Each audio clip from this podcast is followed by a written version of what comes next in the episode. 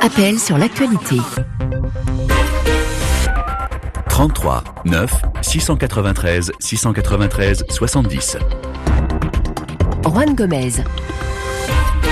Merci d'être avec nous. Bon début de semaine. L'antenne vous appartient aux États-Unis. C'est donc la fin d'un long suspense. Joe Biden a été déclaré euh, vainqueur de l'élection présidentielle, mais le feuilleton, le feuilleton électoral, lui, est loin d'être terminé puisque Donald Trump, vous le savez, conteste les résultats. Il annonce de nouveaux recours en justice à partir d'aujourd'hui et il prévoit même d'organiser des rassemblements pour contester la victoire de son rival démocrate.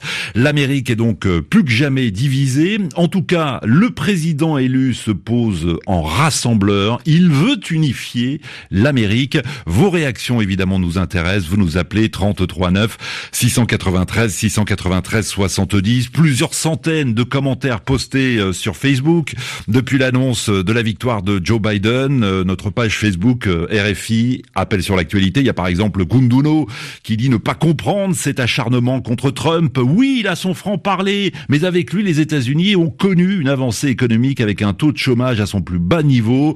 Euh, Kundono nous parle des réformes mises en place par Trump et il affirme même que Trump a contribué à, à relancer quelques industries longtemps aux arrêts. Euh, Setigui, quant à lui, affirme que euh, depuis son élection à la Maison Blanche, Trump a bouleversé tous les codes du multilatéralisme dans le seul intérêt des Américains. Vivement l'alternance afin que le monde puisse retrouver son souffle. Bonjour Françoise Coste. Bonjour. Merci d'être avec nous. Vous êtes euh, historienne, euh, professeur de civilisation américaine à l'université Toulouse Jean Jaurès. Euh, avec les questions des auditeurs, vous allez nous permettre de, de comprendre cette victoire historique de Biden. on, a, on a des questions sur le programme du nouveau président, des questions sur les enjeux du prochain mandat, sur les recours de Donald Trump devant la justice. Je pense que c'est la question qui revient le plus souvent depuis maintenant 48 heures. il faut que les auditeurs comprennent bien que à l'heure actuelle, oui, Joe Biden est vainqueur, mais le dépouillement n'est pas terminé. Il reste encore des votes à compter. Oui, et même plusieurs millions d'ailleurs, parce qu'on se trouve devant cette euh, situation inédite dans l'histoire des États-Unis, où il y a eu plus de voix, de bulletins euh, envoyés euh, par voie postale euh, par anticipation, euh, plutôt que de bulletins euh, effectivement mis dans l'urne le jour du le 3 novembre, mardi mmh. dernier. Donc on a environ 100 millions de voix par anticipation et 60 millions à peu près le jour du le mardi 3 novembre. On a commencé par dépouiller celle du mardi 3 et on est en train encore de dépouiller toutes celles qui étaient arrivées à l'avant. Mais est-on sûr, Françoise Coste, que les bulletins qui restent à dépouiller ne peuvent pas changer la donne? Alors, c'est une question clé et c'est pour ça qu'on a mis tellement de temps, enfin les médias américains ont mis tellement de temps à, désigner un vainqueur, il a fallu attendre samedi euh, après-midi. Euh, on, est on est sûr parce que euh, les bulletins qu'il reste à dépouiller sont dans des États ou plus précisément dans des villes qui sont nettement traditionnellement républicaines ou démocrates. Mhm. Donc c'est-à-dire que, par exemple, je dis n'importe quoi, mais il reste 2 millions de voix à dépouiller à New York on sait très bien que sur ces 2 millions de voix, comme New York est en bastion démocrate, jamais Trump ne pourra rattraper, euh, avoir la majorité de ses voix et rattraper le, retard qu'il a eu à New York depuis mardi dernier. Donc on dit, ok, l'État de New York, c'est bon, c'est pour Biden. Vice versa pour Biden dans le Mississippi ou au Texas, hmm. par exemple. D'accord. Allez, passons au standard. Il y a beaucoup de questions. Françoise Coste. Euh, Tierno, bonjour. Bonjour Juan, permettez-moi de souhaiter un joyeux dixième anniversaire à toute l'équipe de Radio Foot International. Évidemment, Annie Gasnier et toute l'équipe qui a fêté euh, la semaine dernière les, les 10 ans de Radio Foot International. Vous avez des questions, vous, concernant le, le record, record battu par Joe Biden lors de cette élection présidentielle Ah oui, tout à fait.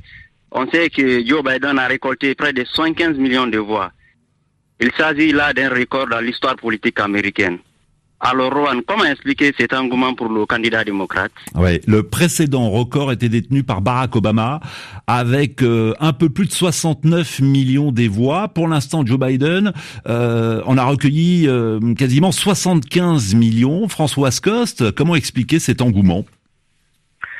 La première explication, c'est qu'il y a eu une un taux de participation là aussi historique aux États-Unis. D'habitude, aux États-Unis, on est en environ à 50, les bonnes années, 55% de participation pour l'élection présidentielle, c'est très bas. Mhm. Cette année, on frôle les 70%. Donc il y a eu beaucoup plus de gens qui ont voté. Et ce qui est intéressant, c'est qu'il y a eu une double mobilisation. Beaucoup de gens ont voté pour Joe Biden, à Mhm. l'évidence, mais aussi pour Trump, qui euh, a lui aussi dépassé le record d'Obama en 2008, en fait Tout à fait. puisqu'il arrive à 70 millions. Donc on a eu un double record.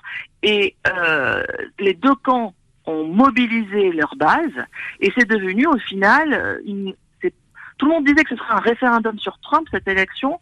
Oui, mais en fait, avec un peu de recul, c'est surtout un- une démonstration de euh, la capacité de chaque parti à mobiliser ses partisans et ses électeurs. Et là, les démocrates ont, gagné. Et plus précisément, clairement, on n'a pas encore tout, les, toutes les statistiques, mais ce qui a permis à Biden d'avoir tellement de voix et de l'emporter au final, une immense mobilisation du vote des électeurs noirs et en particulier des électrices noires. Ouais. Je crois que c'est ça qui a fait la différence. Oui, et c'est important pour Joe Biden euh, d'avoir remporté le vote populaire, même si ce n'est pas un gage de victoire aux États-Unis. On se souvient il y a quatre ans avec Hillary Clinton, mais là non seulement il remporte le suffrage populaire, mais il recueille plus de 270 grands électeurs.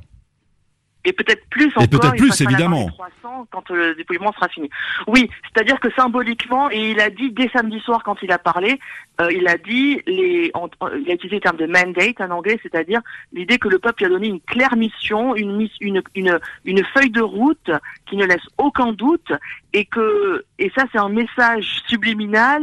On va en reparler, mais au Congrès qui sera à moitié républicain, Joe Biden il Mm. prend ses marques en disant le peuple a clairement choisi, vous ne pourrez pas me mettre ce bâton dans les roues, vous les républicains, parce que vous ne pouvez pas aller à l'encontre de la volonté du peuple. Abdoul nous appelle de Porto Novo au Bénin. Bonjour Abdoul. Bonjour euh, Juan, bonjour à tous les auditeurs. Nous vous écoutons avec Françoise Coste. Euh, le président Trump a, a lancé une offensive judiciaire pour l'annulation des votes par correspondance et faire recompter les bulletins. Mhm. Euh, quelle forme peuvent prendre les recours et quelles sont les, leurs chances d'aboutir? Et les nouveaux recours annoncés à partir d'aujourd'hui euh, par l'équipe de Donald Trump, Françoise Coste, euh, euh, quelle forme peuvent prendre ces nombreux recours concrètement? Concrètement, les avocats qui travaillent pour Trump veulent justement, on en parlait dans la première question, euh, empêcher les États de dépouiller les votes par correspondance qui sont arrivés après le 3 novembre, mardi dernier, le jour de l'élection. C'est-à-dire que dans, dans pratiquement tous les États, euh, la loi électorale est claire, le code électoral est clair, l'élection a lieu le 3 novembre, les bulletins doivent être postés avant le 3 novembre, cachés de la poste Mm. faisant foi, même s'ils arrivent le 4, le 5, le 6, voire cette semaine. Euh, et Trump et ses avocats, c'est ceux-là qui veulent euh, empêcher ce décompte tardif, si vous voulez. Euh, ce- mais ça pose de problèmes et c'est pour ça que les recours ne vont sans doute pas du tout aboutir. Il y a déjà des Euh, recours qui ont été rejetés. Hein Ils ont été rejetés parce que le- la loi, elle, elle est transparente et explicite. On peut compter les, les- les bulletins qui arrivent en retard tant que le cachet de la poste fait foi. Ça, on peut pas revenir sur ça. Les juges, ils peuvent pas réécrire la loi après coup Mm. tant que le cachet de la poste est correct. Et puis en plus, euh, si euh, le, le, si on arrêtait aujourd'hui de compter les voix, comme le demande Trump, comme Biden est en avance, ce sera en fait contre-productif, paradoxalement. Euh, Trump y perdrait encore plus euh, clairement que si on va jusqu'au bout du dépouillement, y compris dans les États républicains. Autre question sur les recours déposés par Donald Trump et, et sa batterie d'avocats, puisque Trump dispose plus d'une centaine d'avocats qui travaillent pour lui en ce moment. Euh, Boubacar, bonjour.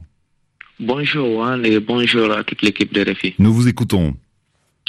Et Juan, euh, tout récemment, on a beaucoup parlé de la nomination d'une nouvelle juge conservatrice à la Cour suprême des États-Unis. Et cette Cour pourrait-elle intervenir pour trancher certains litiges électoraux? Et si c'est le cas, Oui. peut-on réellement s'attendre à des prises de position en la faveur de Trump Oui. C'est vrai que quand on voit la composition de la Cour suprême, euh, on voit qu'il y a six juges conservateurs, trois progressistes, euh, dont euh, la toute dernière euh, nommée par le, le président Trump. On serait tenté, Françoise Coste, de se dire, eh bien, euh, euh, si la, la, la Cour suprême se saisit, elle donnera peut-être raison au président sortant. Oui. Alors, vous parlez de la dernière, la juge qui a été nommée il y a 15 jours, c'est la juge Barrett. Mhm. Et d'ailleurs, euh, c'est une, une catholique conservatrice, ouvertement opposée à l'avortement, qui, vous savez, est un, un débat euh, fondamental hein, dans la politique américaine.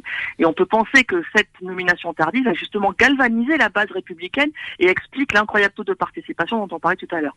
Ensuite, le pendant les comme quand, quand elle a été auditionnée par le Sénat, cette juge, euh, comme on voyait le, arriver une élection difficile à- où les tribunaux auraient à, à- à- s'impliquer, les démocrates lui ont explicitement posé la question est-ce que s'il y avait un litige devant la Cour suprême, elle se récuserait, c'est-à-dire en disant je dois ma position au- au président Trump, je ne serai pas impartial si je dois maintenant euh, euh, décider en sa faveur ou pas. Et elle a explicitement refusé de se récuser. Mhm. Et ça, c'est un signal que les observateurs ont analysé en disant, elle et les deux autres juges que Trump a nommés à la Cour suprême, donc il y en a trois au total, Oui. sur les neuf, euh, ne se récuseront pas et ne cachent pas du tout leur sympathie trumpienne. Ouais. Mais Ce qui fait craindre effectivement une décision de la Cour suprême. Mais encore faut-il, encore faut-il, Françoise Coste, que la Cour suprême euh, se saisisse de ce contentieux électoral, puisqu'elle elle n'est pas tenue, si j'ai bien compris, je parle sous votre contrôle, elle n'est pas tenue de se saisir de tous les dossiers qui lui sont transmis. C'est-à-dire que si Trump euh, saisit la Cour suprême, elle peut très bien dire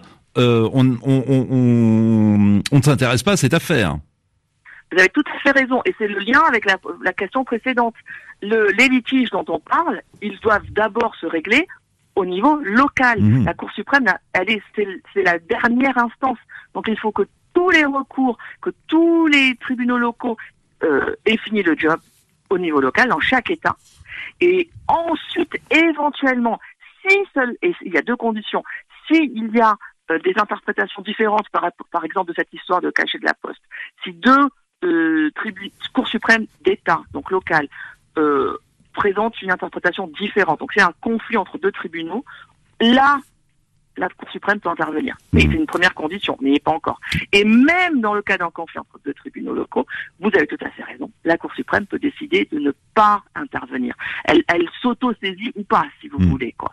Et là, pour le coup, le, la, la, la décision revient... de- Enfin, on peut anticiper que le chef de la Cour suprême, qui s'appelle le juge Robert, lui, euh, même bien que nommé par George Bush il y a une quinzaine d'années et lui-même conservateur, semble assez réticent à euh, faire intervenir la Cour dans ce marigot politicien. Mhm. Euh, il aimerait, c'est une fiction, mais il aimerait entretenir la fiction que la Cour est au-dessus des querelles partisanes, n'a pas d'idéologie et euh, ne se mêle pas des questions électorales. Euh, sauf que comme euh, vous avez raison, il y a une majorité de six euh, euh, juges conservateurs, il pourrait très, même si lui est réticent, Mm. les cinq autres juges conservateurs pourraient lui dire oui mais nous, nous, on décide de, de prendre ces, ce- de- de- d'intervenir. Voilà, ça va se jouer à l'intérieur de la cour entre juges conservateurs, Mm. si ça va jusque là. Bon, j'ai l'impression d'avoir tout compris, euh, Françoise Coste, grâce à vos, vos explications, historienne, professeur de civilisation américaine à l'université Toulouse, Jean Jaurès. Euh, qui avons-nous Kalilou? Kalilou, c'est bien ça? Bonjour. Bonjour René, bonjour à tous les auditeurs. Nous vous écoutons. Donald Trump continue de contester la victoire de Joe Biden, Mhm. alors qu'il doit assurer la transition jusqu'au 20 janvier. Alors, comment va se dérouler cette transition et comment les membres du Parti républicain réagissent à l'attitude de Trump Alors, prestation de serment de Joe Biden le 20 janvier. D'ici là, euh, Donald Trump reste à la Maison Blanche. Euh, c'est donc une période de transition qui commence, euh, Françoise Coste, et euh, qui s'annonce pour le moins compliquée. Compliquée pour Joe Biden. Alors là aussi, c'est complètement inédit, hein, ce, ce manque de coopération euh, du président sortant et du entre le président sortant et le président qui arrive. En même temps, c'est peut-être pas très grave, même si effectivement ça va à l'en- à- à l'encontre de toutes les coutumes américaines. C'est pas si grave que ça parce que euh, dans la transition, son symbole c'est euh, le président sortant qui invite à la Maison Blanche le nouveau président, la future First Lady, pour leur montrer comment ça marche tout ça. Mais ça, Biden, il n'a pas besoin d'un- d'une visite guidée de la Maison Blanche et du bureau ovale. Il a été huit ans vice-président de. Il connaît le bureau ovale par cœur, évidemment. Et on a vu des images récemment encore euh, avec Barack Obama dans ce bureau ovale. Mais quand vous dites que ce n'est pas très grave, très important, les agences gouvernementales, elles sont obligées de transmettre certaines informations clés aux équipes de, John- de Jo- de Joe Biden. Peut-on imaginer que Trump donne l'ordre aux agences gouvernementales de ne rien faire et d'attendre le 20 janvier? Enfin, parce qu'en réalité, la transition, elle a déjà commencé. Dans la pratique, dès, c'est ça, c'est pas que cette année, c'est tous les quatre ans, le, le candidat, le challenger, environ un mois, un mois et demi avant l'élection, il commence par exemple à être briefé tous les jours par la CIA Mhm. et, le, et la sécurité nationale. Justement parce qu'au cas où il gagne, qu'il soit immédiatement au courant de tout ce qui se passe euh, au sein des services de renseignement, sur le terrain dans l'armée. euh, bon, donc il est déjà au courant en réalité. Et en tant qu'ancien vice-président, Joe Biden, il a déjà de toute façon, il continue à être briefé s'il le veut euh, pendant sa retraite. Donc, euh, je pense que ce qui va se passer, c'est que même si officiellement il n'y a pas de co- coopération, Joe Biden, il bosse dans son coin, il connaît tout le monde, il est en, tr- il est en train de préparer ses équipes, et en même temps, c'est pas plus mal qu'il n'aille pas à la, à la, à la Maison Blanche, qui en ce moment est un gros cluster de Covid. Donc autant qu'il reste chez, chez lui à bosser Oui. avec ses équipes. Et il travaille. pas de doute qu'ils seront prêts le 20, le 20 janvier, ils seront prêts. Et il se met déjà au travail puisqu'il annonce dès aujourd'hui la création d'une cellule de crise sur le, le Covid-19. Autre question au standard, euh, Nassim, bonjour. Oui, bonjour Juan, comment vous allez? Bah écoutez, ravi de dialoguer avec les auditeurs comme tous les matins. Et vous-même, Nassim, comment allez-vous? Je me, je me porte à merveille. Eh bien, c'est parfait, nous vous écoutons. Oui, Juan. Au regard des résultats de la présidentielle américaine, vu les points d'écart relativement importants de Biden sur euh, Trump, il est solennellement dit que Joe Biden est d'office le 46e président des États-Unis d'Amérique. Alors, euh, ma question, c'est de savoir que fera-t-il pour réconcilier l'électorat noir et blanc américain sur les questions racistes. Je veux notamment parler des violences policières que subissent récurremment les Noirs, le déficit important des Noirs américains à avoir majoritairement accès à l'éducation, Mm. aux soins de santé, à l'assurance maladie. Oula, ça fait, ça, ça fait beaucoup de choses. sociales. Nassim, Nassim, en tout cas, ce qui est intéressant effectivement, euh, c'est que compte faire concrètement Biden pour euh, unifier le peuple américain. Il s'est posé en rassembleur euh, lors de son premier discours, euh, discours de victoire euh, samedi soir. François Coste, comment va-t-il rassembler les Américains quand on sait qu'il y a plus de 70 millions d'entre eux qui ont voté pour Trump et 70 millions d'entre eux qui sont convaincus finalement qu'on leur vole la victoire Alors, euh, ça, c'est vrai que c'est sa promesse. Euh, sa stratégie, c'est que son tempérament, si vous voulez, euh, a toujours été celui d'une personne compassionnelle, décente, de confiance, l'inverse de Trump. Et il compte sur ça pour euh, et aussi sur sa grande expérience à Washington, puisque ça fait 50 ans qu'il a été élu euh, sénateur, où il connaît tout le monde en disant moi je vais savoir négocier avec le Congrès républicain, on va se mettre d'accord, on va faire des compromis, c'est sa promesse. Mhm. Je suis un peu sceptique, mais c'est sa promesse. Et d'autant plus que, et votre auditeur a raison d'insister sur ça, euh, dans son petit discours de, de, de, de, De victoire samedi. samedi soir, Oui. il a insisté, il a dit, il a dit, je vais réconcilier tout le monde. hein. Il a parlé de tous les groupes qui existent dans la population américaine, c'est vrai, mais il en a mis, il en a insisté sur un, un en particulier. Comme a dit votre auditeur, c'est les Noirs américains. Il a dit, je sais que je suis là grâce à vous, parce que c'est la base noire pendant les primaires qui lui a permis de battre Sanders. Comme euh, je l'ai dit tout à l'heure, c'est sans doute les électeurs noirs et les électrices noires qui l'ont lui ont permis de se sont mobilisés la semaine Ouais. dernière, ont voté. 60 Ils l'ont- lui ont donné la- De mémoire, la- la 62-63% des électeurs afro-américains ont voté pour euh, pour Joe euh, Biden. Il nous reste 15 secondes, enfin non, allez 30 secondes, Françoise Coste. Vous parliez tout à l'heure de politique fiction. On sait que Trump est imprévisible. Peut-il quitter la Maison Blanche sans reconnaître sa défaite? J'ai l'impression qu'on on va vers ça, oui. Mais Mhm. parce qu'en fait, euh, la machinerie de l'État fonctionne. Il y a le 20 janvier, il n'est plus, il n'est plus rien. Enfin, il n'est plus rien, et donc il doit partir, même s'il n'a jamais officiellement dit OK, je pars. Donc là, les institutions et la, le, le, le rouleau compresseur des institutions, en fait, avancent Bien sûr, mais ça sera compliqué de réconcilier ensuite ces deux Amériques. S'il part en disant on m'a volé la victoire, euh, on aura toujours une grande partie de l'électorat américain convaincu que Donald Trump aurait dû rester à la maison au-delà du, du 20 janvier. Merci infiniment Françoise Coste d'avoir pris quelques minutes, enfin 20 minutes précisément, pour être avec nous ce matin et répondre aux auditeurs de RFI.